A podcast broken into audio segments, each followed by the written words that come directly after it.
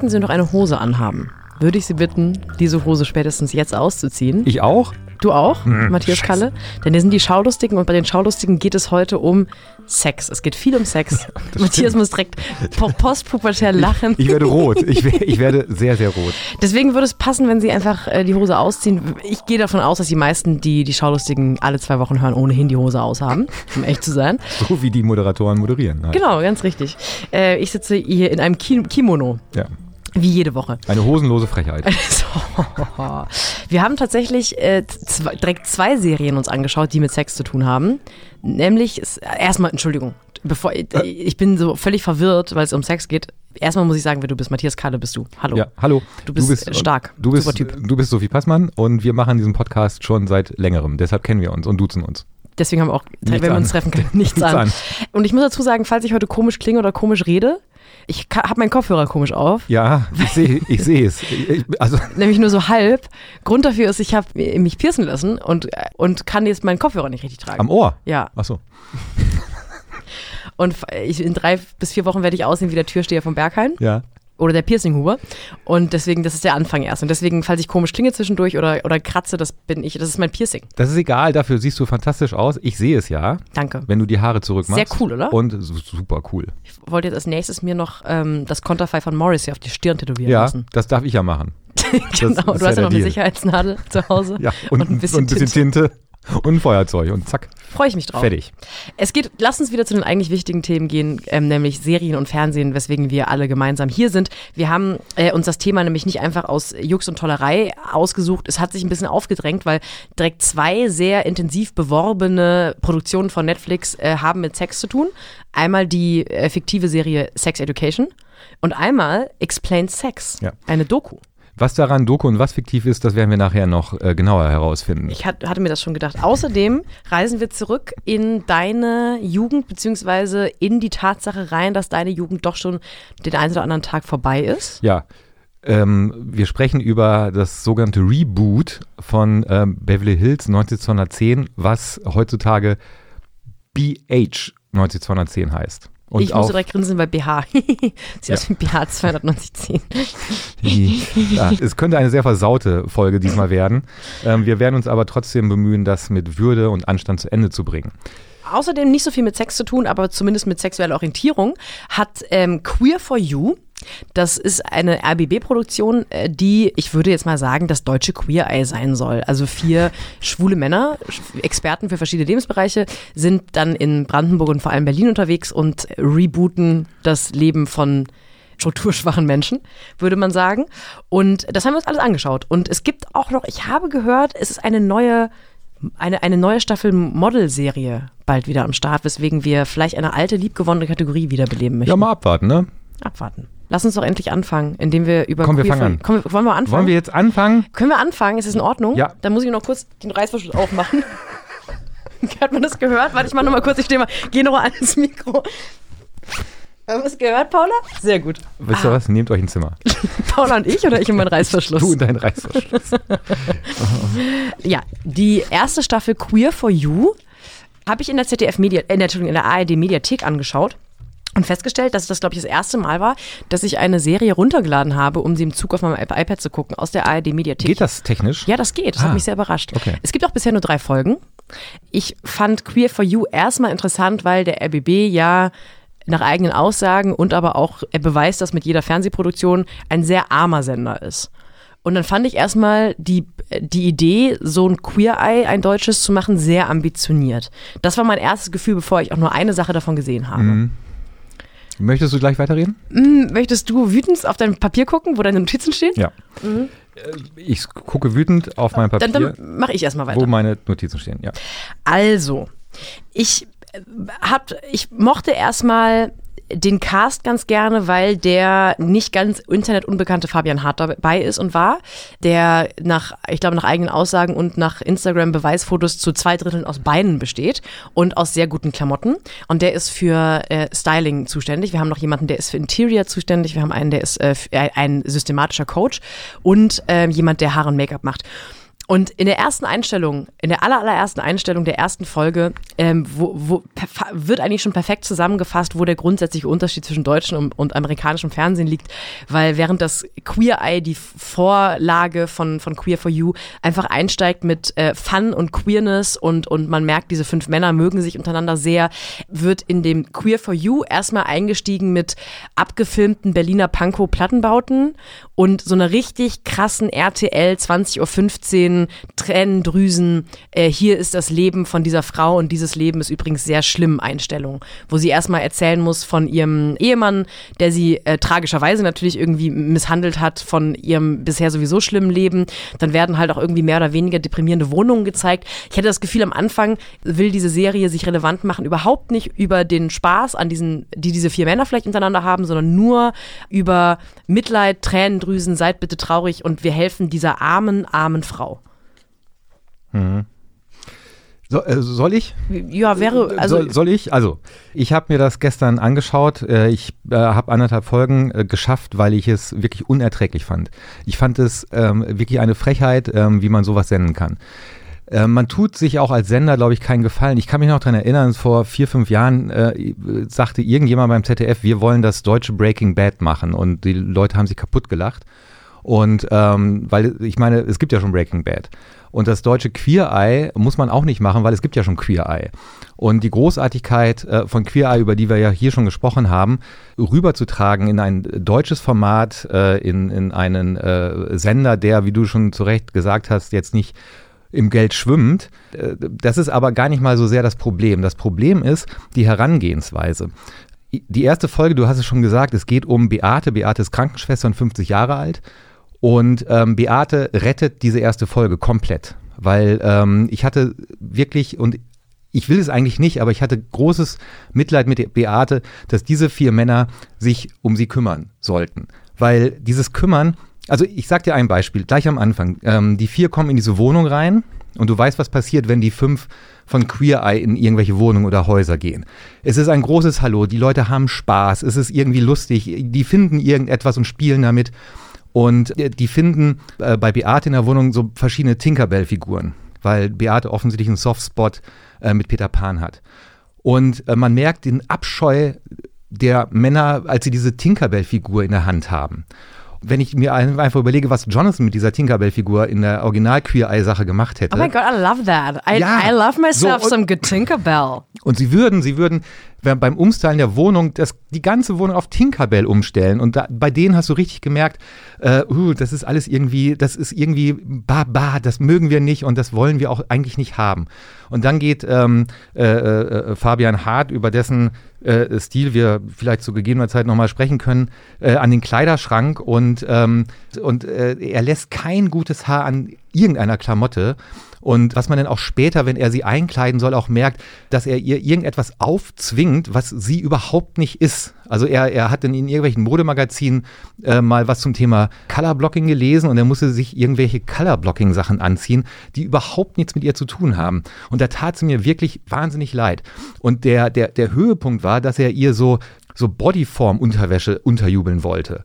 Die Frau ist 50, die hat irgendwie äh, in den letzten Jahren sehr, sehr viel abgenommen, wiegt, glaube ich, 57 Kilo und er kommt mit Bodyforming-Unterwäsche an. Ich fand es so eine Frechheit, äh, dass ich, dass ich mich wirklich geärgert habe vom Fernseher. Ich ähm, fand das auch, also das war das aller, allererste, was er wirklich bei diesem Umstyling macht, ihr erstmal so drei fleischfarbene Superform-Bodies unter die Nase zu halten.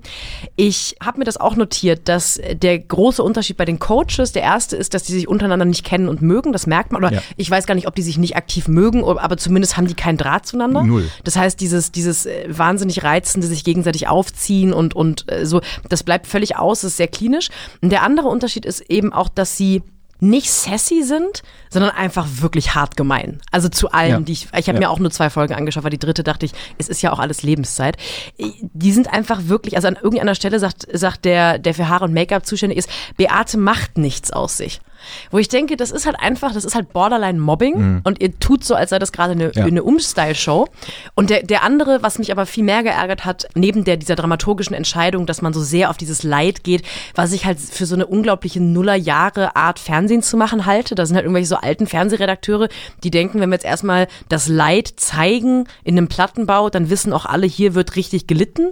Und das ist halt auch nicht innovativ. Aber man merkt auch einfach, dass es dieser ganzen Show überhaupt nicht um das geht, was Queer Eye machen möchte, nämlich Akzeptanz. Und auch dahin gehen, wo vielleicht auch Leute sind, die, sagen wir mal, jetzt nicht unbedingt mit äh, vier oder fünf sehr schwulen und sehr queeren Männern umgehen können.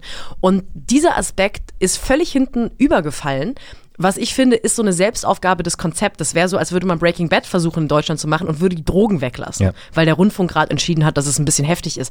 Und das habe ich dann, weil da- dann ist es am Ende einfach nur noch eine, ein Remake von Das Model und der Freak, nur andersrum.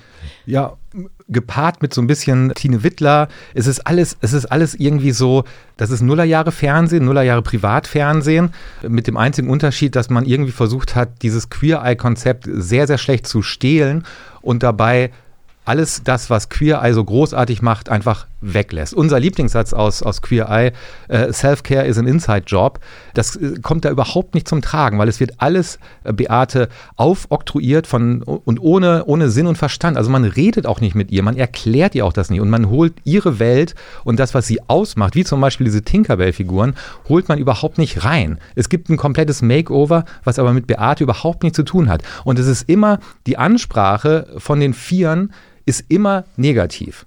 Ja, da steht dir nicht, das sieht nicht aus. Es ist nie etwas, wo you are so lovely and äh, so- also nichts davon äh, passiert. Und hinzu kommt noch aus, aus, äh, aus Fernsehaspektgründen, finde ich auch, dass sich die vier, die sie da gecastet haben, offensichtlich unfassbar unwohl vor der Kamera fühlen. Allein wie Fabian Hart steht, ja, wo man denkt, der möchte da gerade nicht sein. Und, und, und das, das, das merkt man an allen Ecken und Enden. Du hast es schon gesagt, drei Folgen sind in der sogenannten Mediathek. Ich hoffe nicht, dass es noch mehr gibt. Naja, ich glaube, also dieser Vibe zwischen den Juroren nicht, oder den, den, den Jungs, ich glaube, der würde mit Sicherheit besser, wenn man denen halt acht oder zwölf Folgen gegeben hätte und vielleicht auch, das kostet natürlich auch wieder Geld, quasi ein bisschen Vorlauf gegeben hätte, um wirklich auszuprobieren, wie funktionieren die miteinander. Und es nimmt natürlich auch so viel, weil sie direkt am Anfang, als sie vorgestellt werden, alle sagen, ja, was wir gemeinsam haben, wir sind irgendwie alle schwul, aber das ist nur das Sahnehäubchen, darum geht's ja eigentlich nicht. Wo ich denke, na, aber die Sendung heißt Queer for You und ich verstehe natürlich diesen, diesen, diesen Gleichberechtigungs- oder, oder Diversity-Aspekt, dass es keine Rolle spielen sollte. Aber wenn man sich bereit erklärt, bei eigentlich einem sehr ambitionierten Projekt, das Queer for You mit, ähm, heißt, mitzumachen, dann finde ich, sollte man das nicht so verkaufen, naja, eigentlich, also es spielt ja keine Rolle, aber wir sind schwul. Weil der Kern der, des Vorbilds war, dass da schwule Männer irgendwo hinkommen und um Akzeptanz auch irgendwie ähm, sich bemühen. Und das sind so, also handwerklich zwei Sachen, zwei Grundüberlegungen, die entweder absichtlich ähm, falsch zu Ende geführt wurden oder überhaupt nicht äh, geführt wurden. Ja. Das hat mich alles ein bisschen deprimiert. Ich habe nur eine einzige Frage. Ja. In der ersten Folge kriegt Beate von Fabian Hart schwarze Boots. Die sind so leicht über den Knöchel. Falls jemand das hört, mir sagen könnte, woher die Boots sind, die hätte ich auch gerne. Ich weiß nicht, ob du die gerne hättest, weil das sah auch nicht aus. Ich fand die schön, die Boots. Also ich- Fabian Hart, falls du das hörst, sag mir bitte, welche Marke die Boots waren. Ja, und dann melde dich auch nie wieder. ähm, also, was ich auch sehr interessant fand an, an, an äh, jedenfalls der ersten Folge, ich, ich, ich lebe ja schon seit ein paar Jahren in Berlin und äh, ich habe noch nie so oft den Fernsehturm gesehen wie in diesen 40 Minuten. Ähm, in, jedem, in jedem Zwischenschnitt einmal zack, Fernsehturm. Ah, Ich hatte auch zwischendurch Also das das Gefühl, ich, ich habe mich sehr erinnert gefühlt an die Zwischenschnittbilder von Verliebt in Berlin, Ja. wo immer so Zeitraffer gezeigt wurden von der Schönhauser Allee oder so. Super. Also, und du, du sagtest eben ganz richtig, der Kern von, von, von Queer Eye und ich glaube, dass die Verantwortlichen von Queer for You, die ja nicht die vier Jungs sind, sondern ähm, es gibt ja so zwei äh, Head-Autoren, die sich das Ganze ausgedacht haben. Ich glaube, die haben den Kern von Queer Eye einfach nicht verstanden. Und dann kommt, kommt sowas, äh, Tine Wittler mit vier Jungs bei raus. Und ähm, das reicht einfach nicht. Selfcare ist und bleibt ein Inside-Job, meine Damen und Herren. In diesem Sinne, sag mal, läuft eigentlich schon wieder Germany's Next Topmodel? Oh, das ist eine sehr gute Frage. Ich muss mal gerade. Ähm, ja, ja, läuft wieder. Roger Willemsen hat geschrieben. Eine unschöne Frau mit laubgesägtem Gouvernantenprofil bringt kleine Mädchen zum Weinen, indem sie ihre orthodoxe, hochgerüstete Belanglosigkeit zum Maßstab humaner Seinserfüllung hochschwindelt, über Persönlichkeit redet, sich aber kaum mehr erinnern kann, was das ist. Und sollte diese je zum Vorschein kommen, sie mit Rauswurf bestraft. Der Exzess der Nichtigkeit aber erreicht seinen Höhepunkt, wo Heidi Nationale mit Knallchargen-Pathos und einer Pause, in der man die Leere ihres Kopfes wabern hört, ihre gestrenge Entscheidung mitteilt und Wertes von unwertem Leben scheidet. Da möchte man dann, elegant und stilsicher, wie der Dichter sagt, sechs Sorten Scheiße aus ihr rausprügeln, wenn es bloß nicht so frauenfeindlich wäre. Alles gesagt. Damit ist Damit wären wir das Thema Schlusswort. alles Ciao. gesagt. Tschüssi. Jetzt kommen wir zu einer sogenannten Serie, die ich mir nur angeschaut habe, Mm. weil ich eigentlich Bock darauf habe, mehrere Monate Spam-Mails von tvnow.com zu bekommen. Ja, hast du dich angemeldet? Ja, man muss sich ja anmelden. Ja. Wir haben BH 90210, BH 90, Ich ziehe die Hose wieder an jetzt. 90210, 90210, das Remake von Beverly Hills 90210 angeschaut. Das kann man anschauen auf tvnow.com. Da muss man sich aber nicht nur einen Free-Account zulegen, man muss tatsächlich auch einen Bezahl-Account, zumindest den Probe-Account davon machen. Ja. Da hatte ich ja schon so eine Krawatte, wie der Franzose sagt. Ja. Aber du kannst nach einem Monat ist doch frei, oder? Ich habe keine Ahnung. Du kannst es einen Monat, guckst du frei und dann Das zahlt bei mir alles das SZ-Magazin. Ja. Da hast du eine Kolumne, ne? Ja, ja, genau. Ja, richtig. Ja. Also Ja, wir, mir fehlen auch die Worte, Ich dass hab- wir das besprechen. ich habe ich hab, ich hab ja, ich hab ja äh, vergangenes Jahr, als ähm, Luke Perry äh, gestorben ist, der in der Original Beverly Hills 90210 Serie Dylan McKay gespielt hat. Da habe ich ja versucht, dir jungem Ding äh, zu erzählen, wie wichtig Beverly Hills 90210 Anfang der 90er Jahre für mich als äh, pubertierender Teenager in der ähm, ostwestfälischen Provinz war. Und ich möchte eigentlich ungern im Rückblick, nachdem ich das gesehen habe, was ich gestern gesehen habe, meine gesamte Jugend äh, auf den Müllhaufen der Geschichte äh, werfen. Ähm, aber das war schon richtig scheiße. Man muss es vielleicht mal, die Idee ist folgende. Die Idee ist, ähm, ähm, wir sind nicht in dem Setting von Beverly Hills 90210, sondern die Schauspieler spielen sich selbst, während sie einer 30-jährigen Ye- Reunion dieses Casts beiwohnen in Las Vegas, in so einem Convention Center. Und wo die Fans von damals Fragen stellen und wo man merkt, es gibt äh, zwischen den Schauspielern äh, unausgesprochene Streitigkeiten, unausgesprochene Gefühle. Je, bei jedem ist das Leben eigentlich ein bisschen scheiße verlaufen, was wahrscheinlich sogar der Realität entspricht. Aber diese Selbstironie, mit der man das eigentlich spielen könnte und wahrscheinlich auch spielen müsste, die funktioniert, glaube ich, deshalb nicht, weil die Schauspieler einfach zu schlechte Schauspieler sind.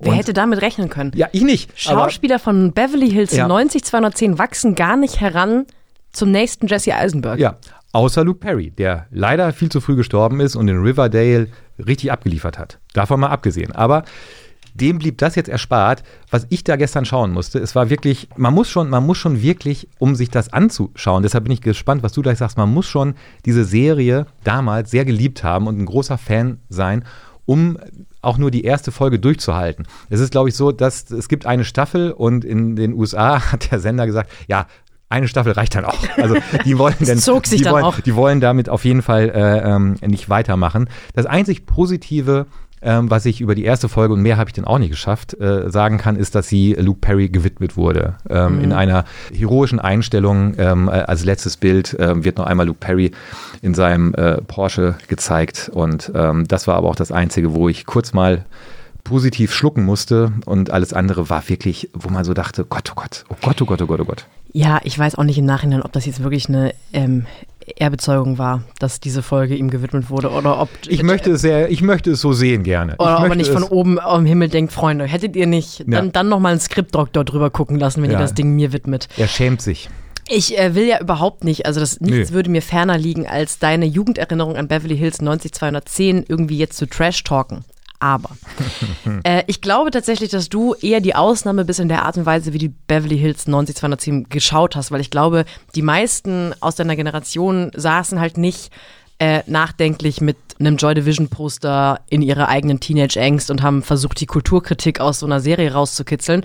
Beverly Hills 90210 war ja eher auch so ein bisschen so gute Laune Sunshine, hatte natürlich eine gewisse Traurigkeit in verschiedenen Ebenen, aber es war ja auch ein bisschen eine, also ich erinnere mich noch an Wiederholungen, die eher so samstags weggesendet wurden, weil Ja. man halt irgendwie Zeit hatte. Es war ja auch eher so ein bisschen für die Massen gute Laune Zeug und deswegen verstehe ich nicht so richtig oder weiß ich nicht so richtig, ob diese doch eher für Hyperfans gemachte Meta-Idee der zweiten, dieses, dieses Reboots wirklich sinnvoll ist, weil ich glaube, die meisten Leute, die Beverly Hills 90210 gut fanden, hätten es eher schön gefunden, wenn die alle nochmal einen Gastauftritt als Eltern gehabt hätten. Und dann gäbe es so einen Schmunzler von wegen, ah ja, guck mal, der ist auch schlecht gealtert. Ja. Aber dieses komische, äh, da quasi so ein, so ein in meinen Augen, würde ich jetzt mal unterstellen, nicht ganz so existenter Popkultur-Hype, den zu erzeugen und dem Ganzen so eine Metaebene zu geben. Ich glaube, das funktioniert halt bei Twin Peaks, aber nicht bei Beverly Hills 90210. Ja. Meines Erachtens.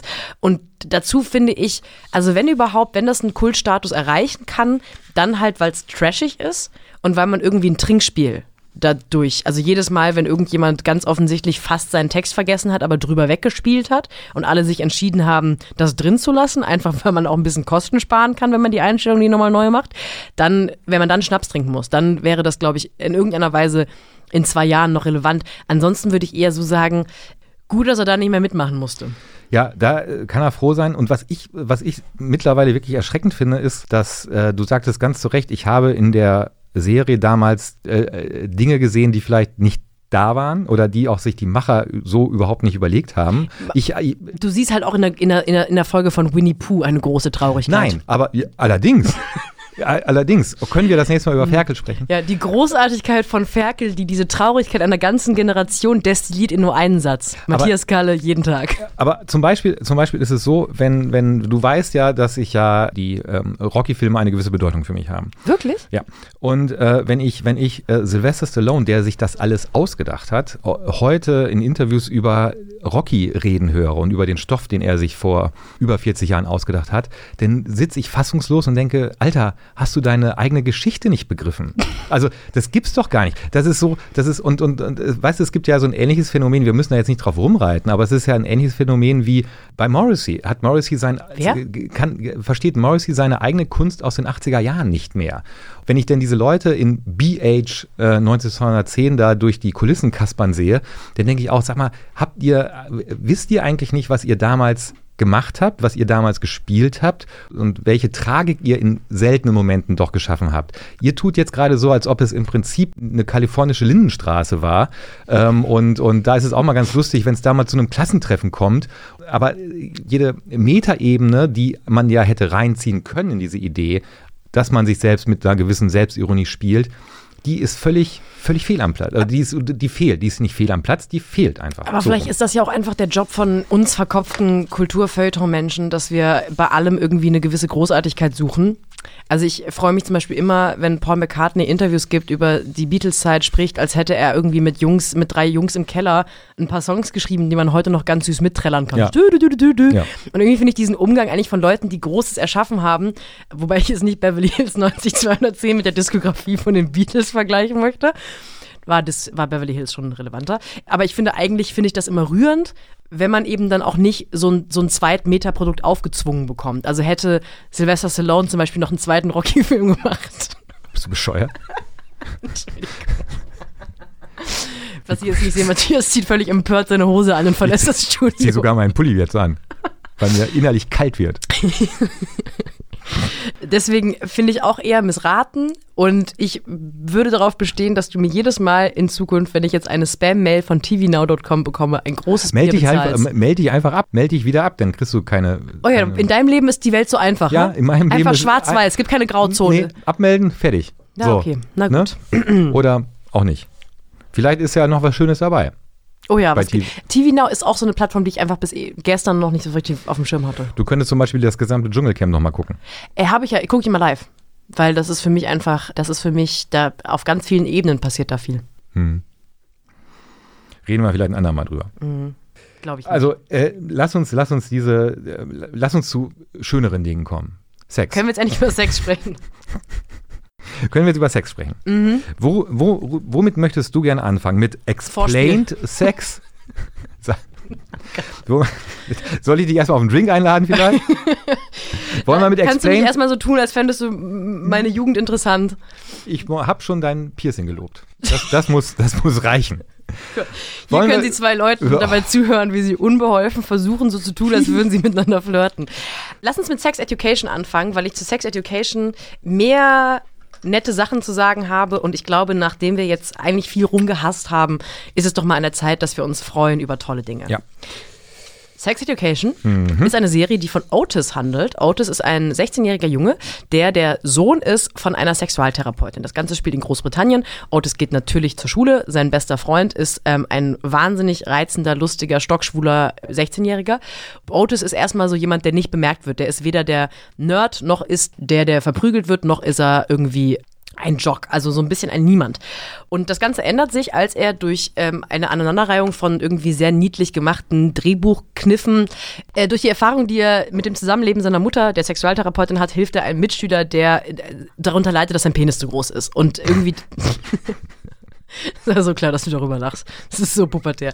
Auf jeden Fall gibt er dem so Ratschläge und ähm, dann in der zweiten und dritten Sta äh, Folge äh, wird daraus so ein kleines Business, dass Mitschüler und Mitschülerinnen mit den verschiedensten Problemen zu ihm kommen und er kriegt dadurch einen ganz neuen Status in der Schule.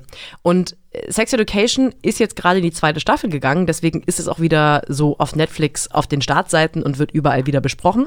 Ich hatte die erste Staffel nicht gesehen, weil mich der Plot so gar nicht interessierte. Also ich habe das so das gelesen und dachte, ja, ach, ich irgendwie ahne nicht, was da passiert. Da wird es halt viel um awkward Sex gehen und, und irgendwie äh, Schüler, die nicht wissen, wohin mit sich und es wird viel unbeholfen geknutscht, hat mich nicht so richtig gekickt.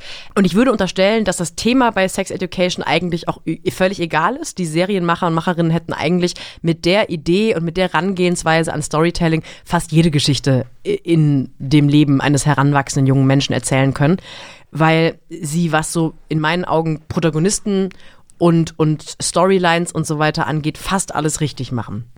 Was sagen Sie, Herr Kalle? Ich äh, stimme dir in jedem Punkt zu und möchte jetzt ähm, den Begeisterungsmodus anschal anschalten, Okay, ähm, weil Bing. Ich habe komischerweise, warum auch immer, die erste Staffel auch nicht gesehen. Ich glaube, das lag daran, dass die gestartet äh, wurde, als wir in den Vorbereitungen zum, zu diesem Podcast äh, waren und so viel auf dem Zettel haben, dass uns Sex Education irgendwie runtergefallen ist, beziehungsweise dass wir damals noch einen weiten Bogen um alles gemacht haben, wo das Wort Sex drin vorkommt. Das haben wir ja lange hinter Gegensatz uns. Das haben wir ja lange hinter uns gelassen. Ähm, da gehen wir Und- ja heute wahnsinnig erwachsen mit um, wie So Sie alle merken. ist das. Und ich habe jetzt diese zweite Staffel geschaut und finde, es reiht sich für mich in die großartigen Netflix-Produktionen des vergangenen Jahres ein, die wir, die wir besprochen haben. Ähm, und äh, ich bin ein, ein, ein großer, großer Fan. Ich bin ein großer Fan davon, wie ähm, die, die, die Geschichte aufgebaut ist. Ich bin großer Fan von den einzelnen Charakteren, von den Schauspielern. Die Sextherapeutin, also die Mutter von Otis, wird gespielt von der großartigen Gillian Anderson, die wir aus Akte X kennen, aber auch aus Der Fall und bald auch als Margaret Thatcher in äh, The Queen. Ähm, und, und ja, da- das ist seine Lieblingsserie.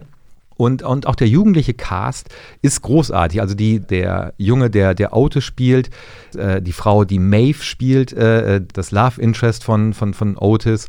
Ich finde ich find alles toll und ich finde in dieser Serie, wie bei so vielen Netflix-Produktionen, und jetzt können wir einen kurzen Schwenk zu Queer Eye machen, die Diversität des Casts ist so toll und wird so null thematisiert. Also es ist, sein bester Freund Eric ist halt schwarz und schwul. Und das ist halt so. Und dann es gibt einen, es gibt einen äh, Jungen, der in einem Rollstuhl sitzt und dass dieser Junge im Rollstuhl sitzt, ist so vo vollkommen egal. Es gibt bisexuellen Sex, es gibt äh, lesbischen Sex, es gibt alle möglichen Arten von Sex und es wird nie irgendwie zu einem Problem oder thematisiert. Es wird nur zu einem lustigen, wie macht man das denn richtig? Was Otis dann den Leuten versucht zu erklären. Und ich finde diese wahnsinnig leichte Herangehensweise zu den Themen der Diversität, finde ich so exemplarisch toll gemacht, dass ich schon allein dafür äh, fünf von fünf Sternen geben möchte. Ich hatte in, am Ende der ersten oder der zweiten Folge einen kleinen 13 Reasons Why Moment, weil ich bis zum Ende der ersten Staffel fest davon überzeugt war, dass diese Serie in den 70ern spielt oder in den 80ern. Weil die Häuser so aussehen, weil die Menschen so angezogen sind, weil die Fahrräder irgendwie so Bonanza-mäßige Fahrräder sind, weil auch die Mutter irgendwie so zwar sehr zeitlos klassisch angezogen ist, aber auch morgens irgendwie in so einem Kimono und so und so Keilabsatz Sandalen rumläuft und auch das Haus innen drin, alles sieht irgendwie so ein bisschen Vintage, mindestens Vintage-Style-mäßig aus. Und erst in der zweiten Folge taucht das erste Mal ein Handy auf mhm. oder ein MP3-Player. Und als das erste Mal Otis sein Handy in die Hand nimmt, um eine SMS zu schreiben, muss ich so, what, die spielt heute?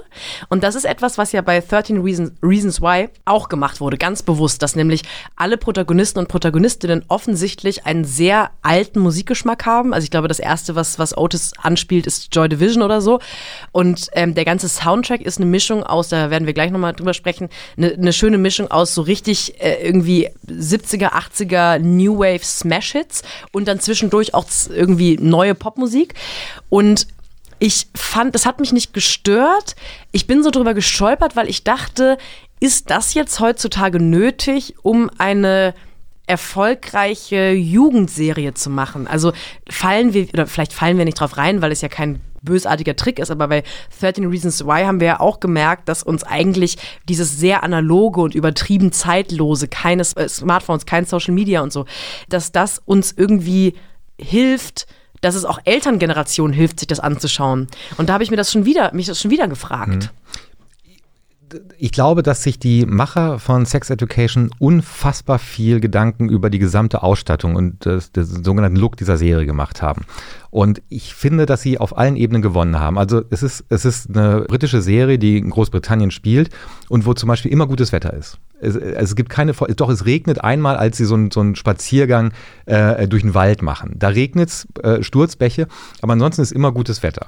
Und ich habe mir natürlich äh, in meinem Kopf dann zusammengereimt, na, vielleicht liegt es daran, dass sie Jugend mit Wetter gleichsetzen wollen. Also es ist immer ein bisschen Frühling mit Hang zum, zum, zum, zum Sommer, um quasi Jugend und das Aufbegehren etwas zu symbolisieren.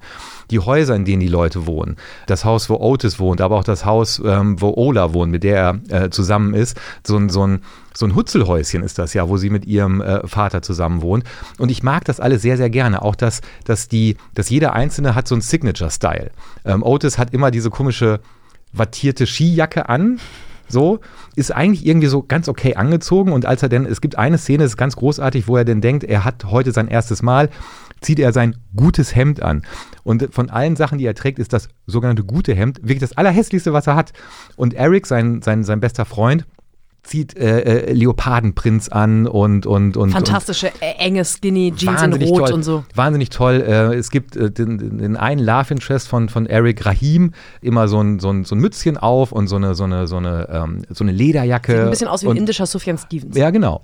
Die haben sich wahnsinnig viele Gedanken gemacht, wie laufen diese Leute im Prinzip rum. Jede, jeder Charakter hat seinen eigenen Style bekommen und der wird durchgezogen. Und das mochte ich, das mochte ich total gerne. Und was ich auch sehr, sehr gerne mochte, so Kleinigkeiten wie zum Beispiel, wenn Otis und Eric zur Schule fahren mit ihren Fahrrädern, fahren sie immer bergab. Es geht also sozusagen, das ist so lustig, weil sie immer durch so einen Wald fahren, auf so einer Straße und sie fahren immer bergab. Also sie müssen nicht treten, sondern können sich beim Bergabfahren die ganze Zeit unterhalten. Und, ähm, und das, das, mochte ich einfach sehr, sehr gerne, dass sie immer, die fahren halt mit dem Fahrrad, die haben auch so doofe Helme auf beim Fahrradfahren, ist ja auch wichtig und so. Und ich mochte das alles äh, sehr, sehr gerne mir anschauen. Also einfach nur jetzt unabhängig von der Story, ich mochte in dieser, in dieser Welt sein. Ich ja. mochte auch, ich mochte auch diese Schule Moordale, die aussieht wie so ein Privatinternat, aber es ist eine relativ normale Schule.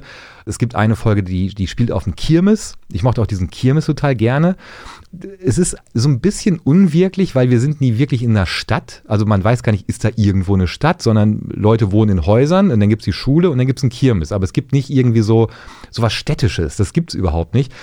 Ich, ich mochte aber dieses ganze, dieses, diesen ganzen Ort, in dem wir uns befinden, mochte ich total gerne. Ja, ich fand es auch optisch unglaublich angenehm und ich habe auch gemerkt, wie ich mich total wohlfühle überall in all den Orten. Und sie haben eben auch darauf verzichtet, zum Beispiel die Schule so absichtlich abgeranzt zu machen. Sie wollen, sie machen da auch keinen Hehl draus, dass es offensichtlich bessere Gegenden sind und dass Otis zum Beispiel nicht damit strugglen muss, dass seine Mutter jetzt irgendwie am Ende des Monats genug Geld hat. Maeve andersrum hat irgendwie große Geldprobleme und, und wohnt in so einem Trailerpark.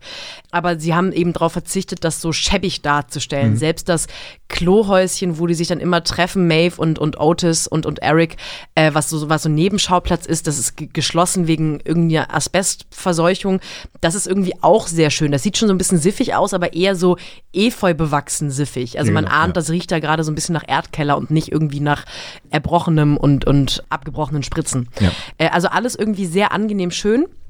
Die ersten ein, zwei Folgen hatte ich die Befürchtung, dass die in allen Figuren das Klischee überschreiten. Weil ich ehrlich gesagt bei Otis in den ersten beiden Folgen so Bauchschmerzen hatte, weil er eben auch Typ, hilf mir, wie heißt der Hauptdarsteller von 13 Reasons Why? Der äh, Clive irgendwie, also du weißt, der blasse Junge, der blasse, traurige Junge, der auch gerne Platten sammelt. Da hatte ich so ein bisschen Bauchschmerzen, weil ich das, das, Plattenregal von, von Otis gesehen habe und auch diesen blassen Jungen, der so höflich ist und so gut mit Frauen umgeht und so anständig und moralisch. Und ich dachte, oh nee, ist das jetzt, ist er jetzt irgendwie schon wieder dieser Klischee-Junge? Und dann kam auch noch Maeve dazu, die so wirklich das Klischee äh, des aus Problemfamilien kommenden Mädchen mit Nasenrings darstellt. Also immer wenn man weiß, da, oder wenn man jemanden sieht mit drei verschiedenen Haarfarben und einem Nasenring und irgendwie Netzstrumpfhosen und Doc Martens, da krieg, geht bei mir so ein bisschen der Klischee-Alarm an, weil ich denke, wenn sie jetzt echt, ist sie jetzt die Freche und in der zweiten, in der zweiten Folge er zitiert, zitiert sie auf einmal Nietzsche, wo ich sofort so, einen leichten, so eine leichte Angst hatte von, oh nee, bitte, jetzt nicht, nicht sowas. Und dann hatte ich auf einmal auch die Angst, dass, dass Eric auf einmal so der, der, der Klischee schwarz-schwule Comic Relief wird, der immer die Witze macht. Und dann hat sich das aber innerhalb der zweiten, dritten Staffel, äh, Folge so gewandelt, dass ich glaube, das Gegenteil ist passiert, nämlich die große Stärke dieser Serie allgemein ist, dass die Macher und Macherinnen so gut mit Protagonisten und Protagonistinnen ja. umgehen. Weil Vielleicht haben sie auch in den ersten Folgen, um sehr deutlich zu zeichnen, wer da wie mit wem umgeht, die Figuren manchmal so ein bisschen überzeichnet, aber eigentlich kriegen die alle auf einmal so schnell so viel Wärme und gehen eigentlich immer am Klischee vorbei und sch schrammen vielleicht mal dran, wenn es irgendwie für den Witz gut ist, aber es wird nie zu viel. Und das hat mich sehr, sehr erleichtert. Und ich finde auch den Therapiehumor total reizend und auch nie spöttisch. Also wenn Otis mit seiner Mutter spricht, dann wird sehr klar, dass sie auch irgendwie versucht, nicht nur pädagogisch, sondern auch therapeutisch wertvoll mit ihrem Sohn zu reden. Und dann gibt es irgendwie so Szenen, wenn sie sich streiten und dann sagt er, so, so wie ein normaler Teenager halt sagen würde, ich hasse dich, sprich nie wieder mit mir und rennt raus, sagt er halt irgendwie, ich merke, dass ich wütend werde und deswegen gehe ich auf mein Zimmer, weil ich Raum brauche für mhm. mich.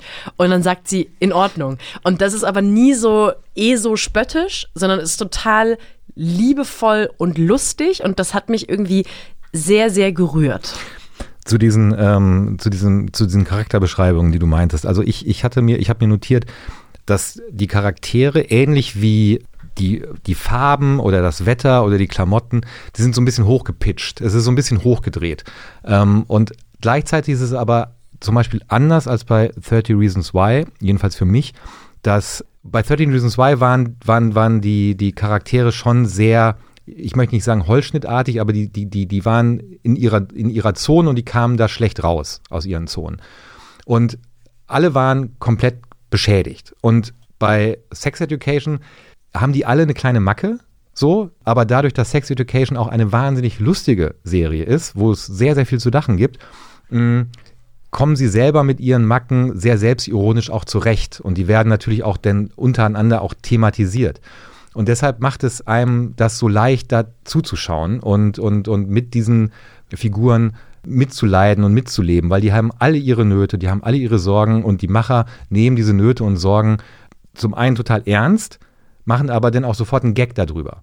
Und äh, das hat mir, das hat mir tatsächlich sehr gut gefallen, wes weswegen man auch mit diesen Figuren mitleidet, weil jeder hat irgendwie ist unglücklich verliebt oder weiß nicht, wie er sich im Bett verhalten soll. Und ähm, diese Sexszenen, ich kann mich sel ich kann mich, ich kann mich kaum daran erinnern, dass ich jemals so ehrliche Sexszenen gesehen habe, die gleichzeitig überhaupt nicht desillusionierend sind. Weißt du, also das ist ja. so, das ist so irgendwie, es sieht überhaupt nicht aus wie choreografiert, sondern es sieht irgendwie echt aus und gleichzeitig aber nicht so, wo man denkt, ah, so. Ja. Es ist überhaupt nicht, also wenn ich das, wenn ich das mit 14, 15, 16 geschaut hätte, dann hätte ich mich, glaube ich, äh, gefreut auf alles, was vor mir liegt. Und das, das habe ich auch jetzt irgendwie auf Twitter ein paar Mal gelesen, dass Leute meinten, ähm, hätte es diese Serie zu meiner Jugend gegeben, es hätte so viel einfacher gemacht. Das ist vielleicht mein einziger Kritikpunkt an der Serie, dass ich das äh, auch genau das hochgepitcht finde und zwar so ein bisschen übertrieben hochgepitcht. Ich halte das für ein Gerücht, dass Sex ein so großes Thema ist bei Jugendlichen und zwar so ausgesprochen deutlich. Also, dass auf einmal in zwei Folgen zwei Dutzend Teenager, 15, 16, alle zu Otis kommen, unabhängig voneinander und alle sehr eigenartige Sexprobleme haben, aber überhaupt kein Problem damit haben, die so deutlich auszusprechen. So, ich glaube, ich bin irgendwie, ich glaube, ich bin süchtig nach Masturbieren. Das finde ich so ein bisschen, das ist ja auch kein Gemecker, das ist sowas, wo ich zwischendurch schmunzeln musste, weil ich dachte, ich weiß nicht, ob uns das geholfen hätte als Teenager oder ob jetzt nicht auch gerade eine Generation von jungen Menschen vor Netflix sitzt und denkt, wie ich muss Penis sagen können, ohne lachen zu können. Das können das, ja nicht mal wir. also du vielleicht nicht. Ich habe da Überhaupt kein Problem mit. Ich möchte noch mal kurz, weil ich das total richtig fand, mit dem, mit diesem, was du gesagt hast, mit dem hochgepitchte Charaktere oder hochgepitchte Wesensmerkmale.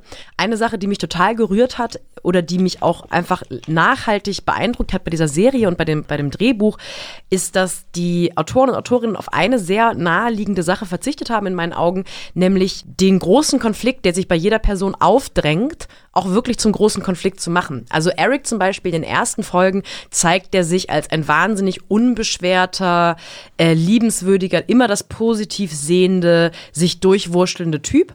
Und man denkt so, da drängt sich eigentlich so eine absurd dunkle Seite auf, die in spätestens der zweiten Folge kommt, mhm. weil er dann irgendwie heimlich, weiß ich nicht, crack rauchend auf der Toilette sitzt und das ganze Dunkle des Teenager-Seins in seinen Augen sich spiegelt. Und darauf verzichten sie eben ja, manchmal leidet er darunter, dass er irgendwie immer der Positive ist, aber meistens schüttelt er sich so und wird dann wieder positiv. Und es ist eben, und auch Otis, natürlich ist ein Konflikt, dass seine Mutter Sexualtherapeutin ist und sie quasi über nichts anderes reden kann und er so völlig übersext ist von seinem, von seinem Elternhaus her. Aber es ist nicht der, es ist nicht die ganze Zeit dieser Punchline-Konflikt, der so mit Krampf durchgezogen wird. Und das habe ich eigentlich, das habe ich viel tröstender gefunden, wenn man es so als Teenager-Serie mhm. bezeichnen möchte, weil da eigentlich vermittelt wird, dein engster Charakterkern, das, was dich im Wesen ausmacht, das ist nicht zwangsweise das, was dich am Ende auch äh, irgendwie vor Probleme stellen ja. wird. Und wenn man da wieder zu 13 Reasons Why rübergeht, wo irgendwie jeder Protagonist, jede Protagonistin am Ende eigentlich die schönste Charaktereigenschaft am Ende auch als das größte Problem hatte, finde ich das viel wärmer und auch näher an der Wahrheit, um ehrlich zu sein. Ja, ich glaube, du hast vollkommen recht und, und auch die, die, ähm, das, das unglücklich Verliebtsein ähm, von Otis in Maeve und möglicherweise auch Maeve in Otis. Es wird mit einer Leichtigkeit erzählt, dass man nie, es wird nie ein Riesendrama draus gemacht. Also es wird immer klar gemacht von den Macherinnen und Machern, man stirbt nicht an gebrochenem Herzen. Das, das äh, ist unwahr, das weiß ich. Das ist, so. Manchmal stirbt man da ganz schön dran. Nee, aber ich glaube einfach nicht. Und, und, und, äh, Kann sich aber mal zusammenreißen. Und, äh, und ich finde, ich finde, ich finde auch, dass für mich einer der schönsten Sätze, wo du Eric ja schon angesprochen hast, in der zweiten Staffel sagt die Mutter von Eric zu ihm. Und zwar, er ist ja mit Rahim zusammen, aber in Wirklichkeit ist er immer noch verliebt in Adam. Und das ist aber auch eine schwierige Geschichte, aber auch eine tolle Geschichte. So, und jedenfalls ähm, sagt dann die, die Mutter äh, zu Eric, sagt den großen Satz zu ihm, er bringt dich nicht zum Leuchten. Und das hat überhaupt nichts mit Sex zu tun und überhaupt nicht mit irgendwie, sondern es hat einfach nur damit zu tun, dass man vielleicht im Leben am besten ähm, mit demjenigen ähm, sich einlassen sollte, der einen zum Leuchten bringt. Und deshalb könnte ich mir auch vorstellen, dass ich diese Serie auch sehr gerne geguckt hätte, wenn sie Love Education heißt und nicht Sex Education. Ja, das stimmt. Es sagt eigentlich oft viel, sehr gesunde Dinge über Teenagerliebe. Ja. Es gibt noch eine, eine Szene aus der eine Folge oder eine Szene aus der ersten Staffel, die mich wirklich so gerührt hat, weil ich finde, da ist alles drin, was diese Serie so großartig macht. Eine der Hauptdarstellerinnen muss in die Abtreibungsklinik in der dritten Folge und es gibt so eine komplette verrückte Frau, die auch in die Klinik reinkommt und es ist offensichtlich, dass sie da auch schon öfter war, weil sie so ein bisschen so Handshake-mäßig mit allen ist. Und sie ist so sehr aufdringlich und laut mit allen und alle finden sie eher unangenehm. Und äh, die beiden haben dann auch parallel zueinander diesen, diesen Eingriff und sind dann auch gemeinsam vor dem Eingriff sitzen die nebeneinander und man findet diese Person wahnsinnig unerträglich, weil sie laut ist und aufdringlich und irgendwie nicht, nicht die Privatsphäre von anderen ähm, wahrt. Und dann sitzen so drei Frauen, die kurz vor dem, vor vor dem Eingriff ähm, sind, nebeneinander. Und die, die Frau, die halt schon öfter offensichtlich eine Abtreibung hatte, greift so die Hände von den beiden und die nehmen so widerwillig die Hände, weil jetzt auf einmal halt alle Angst haben und es ist auch egal, ob die Crazy Person einen jetzt tröstet oder nicht. Und dann halten sie so kurz die Hände und weil das so ein wahnsinnig kitschiger Moment ist und auch so ein schöner, rührender Moment, macht sie so eine Laola-Welle. Und das ist so traurig und so schön und, und, und nimmt das Klischee, das so 20 Minuten in der Folge aufgebaut wurde über diese verrückte Frau wieder weg, weil es einfach nur, auf einmal liebt man diese Frau für diesen warmherzigen und auch bösen und, und, und irgendwie absurden Humor sehr. Und da ist irgendwie alles drin, was in dieser Serie so toll ist, finde ich. So ist das. Und nicht nur das ist äh, so toll an dieser Serie, sondern auch der Soundtrack. Sie wissen, wenn Sie uns regelmäßig zuhören, dass wir auch die Hörlustigen sind, weil wir äh, manchmal äh, auch darüber sprechen, dass uns Musik, die eingesetzt wird, äh, und zwar zum richtigen Zeitpunkt, äh, der richtige Song vom richtigen Interprete äh, Interpreten, sehr, sehr gut gefällt. Und bei Sex Education ist es auch ein fantastischer Soundtrack. Du hast es eben schon angekündigt und du hast, glaube ich, etwas vorbereitet. Ja, ich würde gerne, wenn es dir nichts weiter ausmacht, dass du dir kurz wieder eine Hose anziehst und ein Trommelwirbel machst. Jetzt kommt ein Trommelwirbel, weil ich verschenke heute mal wieder meine ureigene Rubrik. Passis Top 3 mit den besten Songs aus Sex Education. Auf Platz 3 sind wir in einer sehr, sehr guten Anfangseinstellung, wo alle verschiedenen Protagonisten Protagonistinnen sich richten für die Schule. Und da wird eben gezeigt, dass äh, der eine geht irgendwie mit seiner Mutter joggen und dann zum Schwimmtraining, der andere, also Otis fischt sich eins seiner Flanellhemden irgendwie aus dem Schrank und versucht gut auszusehen. Und da wird der naheliegendste, aber auch in, in seiner Naheliegendheit sehr rührende Song äh, This is the Day von The The gespielt. This is the day your life will surely change. This is the day when things fall into play.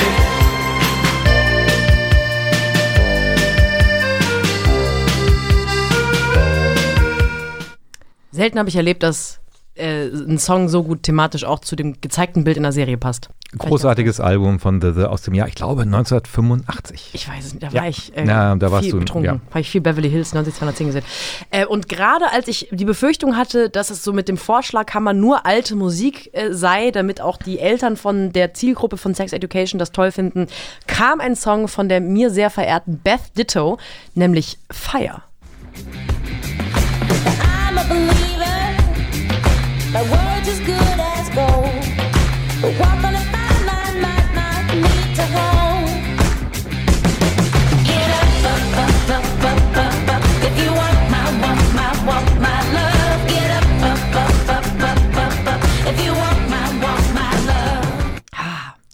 Und wir wären nicht die Schaulustigen, wenn wir nicht jede Möglichkeit benutzen würden, an irgendeinem Punkt Morrissey und oder die Smiths zu erwähnen. Denn auch in der ersten Staffel äh, gibt es einen, äh, eine Folge, in der der großartige Song Asleep eingespielt wird. Und ich dachte ehrlich gesagt, dass es gibt so ein paar Songs, die sind für mich thematisch mit Filmen und Büchern so eng verknüpft, dass ich nicht denke, dass andere sich noch trauen, das zu nehmen. Und Sleep spielt eigentlich eine große Rolle in dem äh, Buch The Perks of Being a Wallflower und auch der Verfilmung mit Emma Watson unter anderem. Ganz toller Roman. Und da hat der Protagonist kriegt ein, ein Mixtape, wo Asleep von den Smiths drauf ist und spielt auch ständig eine Rolle. Aber Sex Education hat sich diesen Song zu eigen gemacht und wie ich finde, sehr erfolgreich. Sing me to sleep, sing me to sleep. I don't want to wake up on my own anymore. Sing to me, sing to me. I don't want to wake up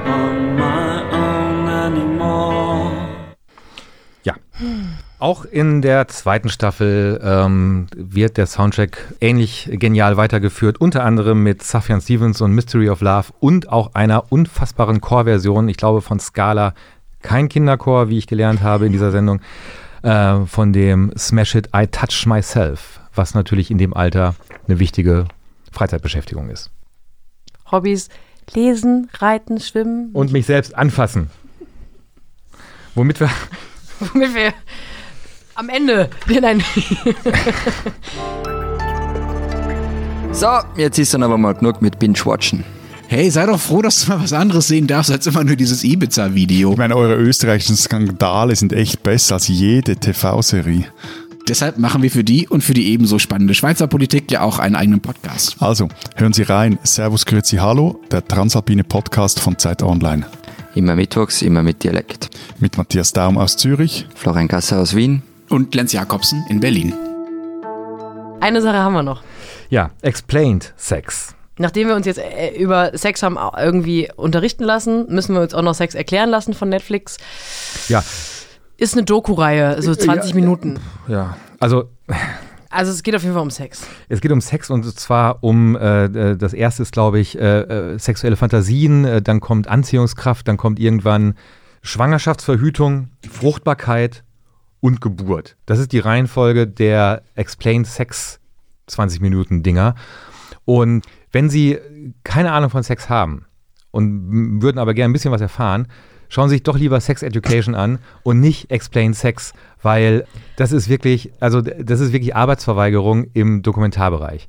Wir haben uns ja in der letzten äh, Folge ähm, leicht kontrovers über äh, Don't Fuck with Cats unterhalten, ähm, diesem dreiteiligen ähm, Dokumentarstück, ähm, was auf Netflix läuft. Ich hoffe, dass du deine Meinung im Hinblick, nachdem du jetzt Explain Sex gesehen hast, etwas revidierst und sagst, Don't Fuck with Cats, sensationell gut gemacht, aber die Frechheit, die Explain Sex mit äh, schlechten YouTube-Clips und äh, alten MTV-Sachen aus den 80er Jahren zusammengestückelt, das war ja wohl nix, oder? Ich habe ehrlich gesagt meine gesamte Meinung zu Sex jetzt einfach geändert. Einfach ich, kein mehr. also, ja, weil ich aus Protest, ich möchte eigentlich nichts mit den Machern dieser Serie gemein haben und deswegen verzichte ich einfach ab jetzt auf Sex, weil ich will, also das war eine Mischung aus einer schlechten Galileo-Doku, so Galileo Big Pictures Ja. und die Macher von R RBB Queer for You dürfen jetzt auch mal wieder ein, ein journalistisches Stück machen. Also erstens die Länge 20 Minuten ist halt so, dann halt, dann lass es halt auch ganz. Also wenn du schon bei Netflix eine Doku machen kannst, dann geh doch in die Tiefe. Aber mir jetzt einfach drei Studien nachzuerzählen mit Ja. einer schlechten, mit irgendwie einer, einer schlechten Illustration und ein paar, naja, Experten, auch starkes Wort, dann, dann lass es einfach. Also ich, es- hat mich, es hat mich wirklich genauso ärgerlich gemacht wie du. Ja. Ich habe auch, da war eine Mischung aus Experten, die auch für mich Sinn ergeben haben und aber auch so Leuten, so Vox-Pop-mäßig saßen dann Leute, die überhaupt nicht erklärt wurden, warum die da sind, wo Weil die sie herkommen, tätowiert waren. auf wen die so stehen, was so deren Hintergrund ist. Tätowierung. genau, Tattoos sind ganz wichtig. Also die waren vor allem sehr tätowiert und sahen irgendwie jung und nach Portland aus. Und die haben dann so zwischendurch einfach für 20 Sekunden zwischen dem journalistischen Stück was erzählt wie, naja, ich stehe drauf, wenn ich richtig hart angefasst werde beim Sex. Ja, aber- und ich denke, danke Claudia, aber ich habe doch gar nicht gefragt. Aber die, die Grundmessage der ersten Folge Sexuelle Fantasie war immer, es muss beiden Spaß machen. Das, So. ja. Und das, äh, das kann man durch ein bisschen Nachdenken, hätte man das auch selber rausfinden können. Also ich, ich stelle mir dann immer vor, weißt du, es ist ja auch so eine Schlaumeier-Scheiße. Ne? Also ich stelle mir dann immer vor, gucken wirklich so Millennials, bevor sie auf eine Party gehen, noch schnell 20 Minuten Explain Sex, um dann so ein bisschen zu sagen, also die, wenn man zusammenfasst, ist ja die Fantasie der meisten Leute ein Dreier. Habe ich gesehen bei Explain Sex. Und alle, ah, interessant. Alle verlassen den Raum. Alle verlassen den Raum. Aber ich fand es wirklich, also auch von diesem, von dem Style dieser Sendung, das ist ja alles viel zu schnell und viel zu, viel zu blöd gemacht. Und du sagtest äh, Galileo Big Picture. Ich musste mich daran erinnern, äh, als ich klein war, gab es ja noch kein Fernsehen und wir mussten uns unsere Sachen, die wir so wissen wollten, aus diesen Was ist was Büchern. Weißt du, diese, diese Was ist was Dinosaurier, was ist was die Feuerwehr und da musste sich das so und, und das äh, Explain Sex hat mich an diese Was ist was Bücher erinnert, wo einfach jemanden, mit dem du dem du nicht nachts auf, dem, auf, auf, auf der Straße begegnen willst, ankommt und sagt, so, mein Lieber, jetzt erkläre ich dir mal, wie das so ist mit dem Sex. Und du sagst, ach nee, lieber nicht. Nee, ich glaube, ich bleib doch einfach für immer Jungfrau, danke. Ja, so. Ich, also es gab so ein paar Aspekte in der ersten oder zweiten Folge, die ich interessant fand, also so um sexuelle Fantasien ging, dass als es so als so eine Queer Culture erklärt wurde, also ich wusste zum Beispiel nicht, woher so dieser dieser Leder- und, und Latex-Fetisch bei einigen aus der schwulen Szene kommt. Und dann wurde so geschichtlich kurz erklärt, woher der kommt. Und dass es auch eine gewisse Art von Emanzipationsakt von so einer Anti-Aids-Bewegung war oder von so einer, von so einer AIDS-Stigma-Bewegung war. Das fand ich alles ultra spannend, dachte dann aber, naja, wenn mich das interessiert, dann schaue ich halt lieber eine Doku von queeren Leuten über die queere Kultur oder verschiedene queere äh, Kulturen und, und Sexualpraktiken und nicht so ein Aufschlag von, wir versuchen jetzt mal allen Sex zu erklären, weil dafür war es mir dann auch Und jetzt bin ich auf einmal äh, von uns beiden die, äh, Na, äh, die, die Konservative, weil ich sage, dafür war es mir dann auch zu wild. Also dafür waren mir zu viele junge BDSM Tätowierte? tätowierte Leute mit vielen gedehnten Ohrlöchern da, wo ich denke, na, aber das ist halt auch nicht nur Sex. Also Sex ist halt auch viel, Leute lassen die Socken an und wollen sich Weil's gegen- kalt ist. Weil es kalt ist, kalt ist und wollen sich gegenseitig nicht nackt sehen. Ja. Das ist ja auch Sex. Ja. Sex ist eben nicht nur ultra aufgeklärte Comedians mit geilen Tattoos, die sagen so, und wenn ich mich dreimal die Woche irgendwie äh, wegbügeln lasse, dann lasse ich mich dabei auch noch ganz doll fesseln. Das war mir dann, dann auch ein bisschen zu über, so ein bisschen äh, sehr ambitioniert. Und da sind wir wieder bei unserer großen Frage, kann am Ende vielleicht fiktionales Erzählen uns mehr beibringen als dokumentarisches Erzählen? Wenn man Sex Education und Explain Sex nebeneinander stellt, ähm, dann stehe ich sehr, sehr stark auf der Seite der Fiktion. Geht's mit dem Ohr gerade? Ah, mein Ohr ist ganz Eieieiei. Aber zusammenfassend muss ich sagen, äh, nach, auch, nach, auch nach Explain Sex und nach Sex Education, ich freue mich auf mein erstes Mal. So, da, dann sag liebe Grüße. Ähm, und ähm, das war's. Das War's das schon? Ich ziehe mich an und äh, ich, Ich kann. finde ich find gut, dass wir den Witz sehr subtil Ich durchgearbeitet kann, haben. ja, sehr subtil. Ich kann verweisen auf in zwei Wochen, wo wir möglicherweise über die ein oder andere deutsche Produktion sprechen werden, ohne jetzt schon äh, zu viel zu verraten. Dafür gehen wir raus, wie immer, mit der besten deutschen Talkshow-Moderatorin und den goldenen Worten. Wenn Sie mögen, sehen wir uns nächsten Donnerstag wieder. Gleiche Stelle, gleiche Welle, 22.15 Uhr. Vielen Dank. Bis dahin. Tschüss mit Öl. Es hat mir wie immer viel Spaß gemacht mit dir. Mir auch. Dann sehen wir uns einfach Nachher. nachher. Bis später, Silje. Wir singen.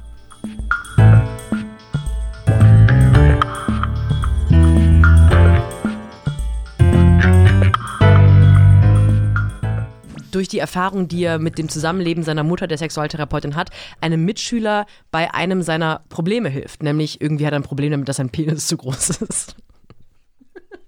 Oh Gott.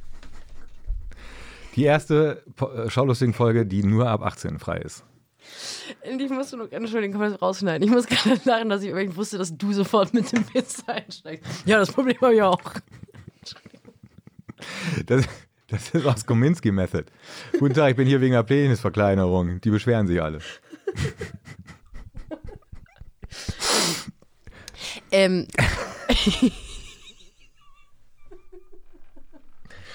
Ich finde, das lassen wir drin. Nein. Doch. Nein. Sie hat Penis gesagt.